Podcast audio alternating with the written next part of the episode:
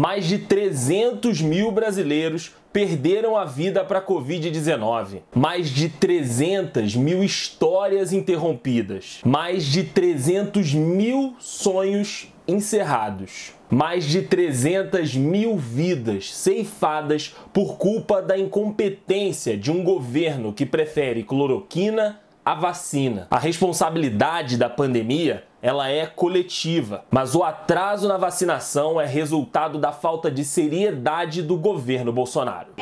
Muito cuidado quando você for chamar uma outra da catraca livre.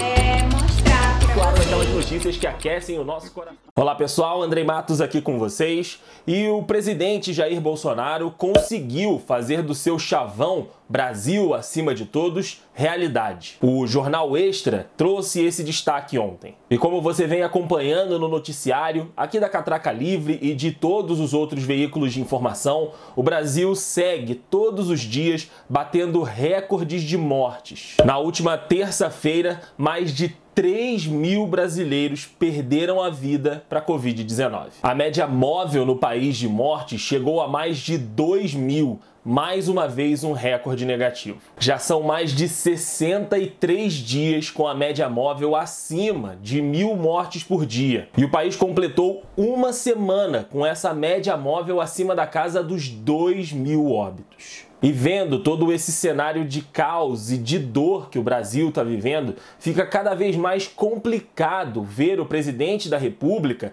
mentir na TV. É isso mesmo, gente. O Jair Bolsonaro essa semana fez um pronunciamento em rede nacional, no rádio e na TV e ele mentiu. Mais uma vez, o presidente mentiu na cara de todo mundo sobre o número de vacinados e sobre as vacinas disponíveis aqui no país. Temos mais de 14 milhões de vacinados e mais de 32 milhões de doses de vacina distribuídas para todos os estados da federação, graças às ações que tomamos logo no início da pandemia.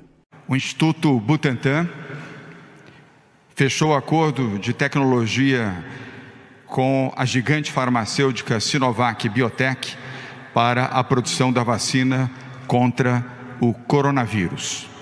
Eu ontem fui ao Instituto Butantan pessoalmente e ao lado do Dr. Dimas Covas assinei o contrato formalizando o acordo com a Sinovac Biotech. Mentiu também em relação à compra da Coronavac, que é a vacina que está sendo desenvolvida aqui no Brasil pelo Instituto Butantan em parceria com o laboratório chinês. Em dezembro, liberamos mais 20 bilhões de reais, o que possibilitou a aquisição da Coronavac, através do acordo com o Instituto Butantan. Sempre afirmei que adotaríamos qualquer vacina, desde que aprovada pela Anvisa. E assim foi feito. Presidente, hoje o senhor foi muito taxativo, disse que não vai comprar a vacina chinesa contra o coronavírus. A minha dúvida é a seguinte: no futuro, caso a Anvisa aprove essa vacina, se houver o registro, o governo pode comprar essa vacina no futuro, presidente? Não, da China nós não compraremos, né? é decisão minha. É, eu não acredito que ela transmita segurança suficiente à população pela sua origem. Esse é o pensamento nosso. E seguindo a sua repaginada, depois do discurso do presidente Lula, que a gente falou por aqui também em outros giros, o presidente Bolsonaro teve uma reunião com governadores, ministros e chefes de poderes e ele afirmou que haverá uma parceria e a criação de um comitê entre os governos estaduais, o Congresso e a União para combater a pandemia da Covid-19. Tudo isso um ano depois da pandemia no Brasil e tudo isso, claro, depois do discurso do ex-presidente Lula. É, senhores, bom dia. Fizemos uma reunião com todos os líderes da República, uma reunião bastante proveitosa. É, mais do que a harmonia, imperou a solidariedade e a intenção de minimizarmos os efeitos da pandemia. A vida em primeiro lugar. Resolvemos, entre outras coisas, que será criada uma, uma coordenação junto aos governadores e ao presidente do Senado Federal. Da nossa parte, um comitê que se reunirá toda semana com autoridades para decidirmos ou redirecionarmos o rumo do combate ao coronavírus. A, a unanimidade, a intenção de nós cada vez mais nos dedicarmos à vacinação em massa é, do Brasil.